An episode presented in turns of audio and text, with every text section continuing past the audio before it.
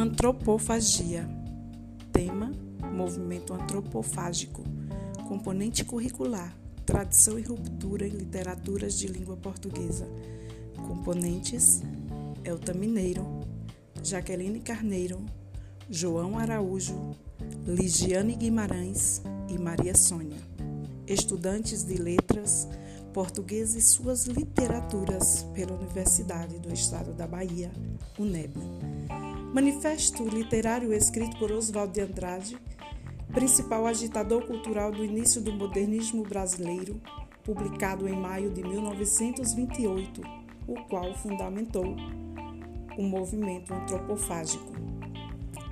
O Manifesto Antropófago Antropofágico foi publicado na primeira edição da revista de Antropofagia, meio de comunicação responsável pela difusão do movimento antropofágico brasileiro.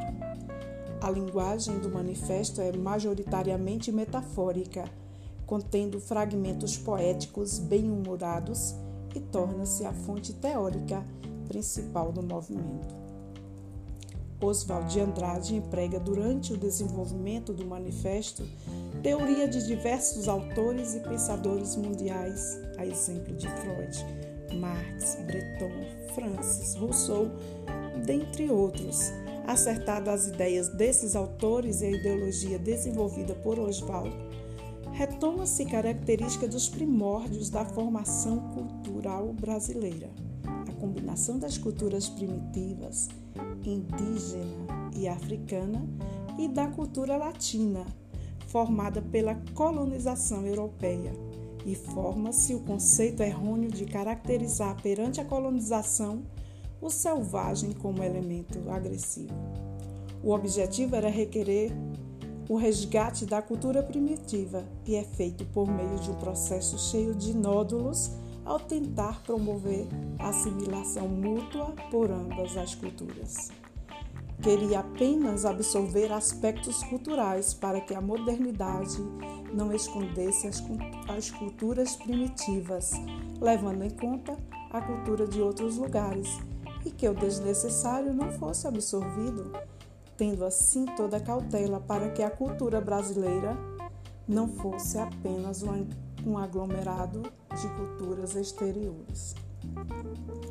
Durante o manifesto, Oswald de Andrade reconta com todas as metáforas possíveis a história do Brasil, fazendo um recorte das figuras e associando ao padre Vieira, José de Anchieta, a mãe dos Cracos, toda a corte de D. João VI, Guaraci, Jaci, entre outros.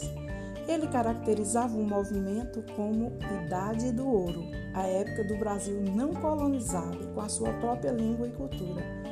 Atesta as marcas das literaturas nacionais, considerada por Panice, 1998, como reinterpretação e reescrita desenvolvidas a partir de um padrão dominante ou pela rebelião quando excluído e valorizado uma tomada de posição nacionalista e questionamento da visão eurocêntrica.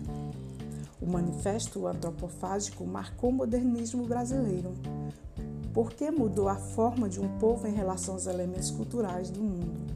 Mostrou em evidência a produção própria, mostrou as características da arte brasileira fazendo com que o povo pudesse assumir a identidade tupiniquim em todo o cenário artístico mundial.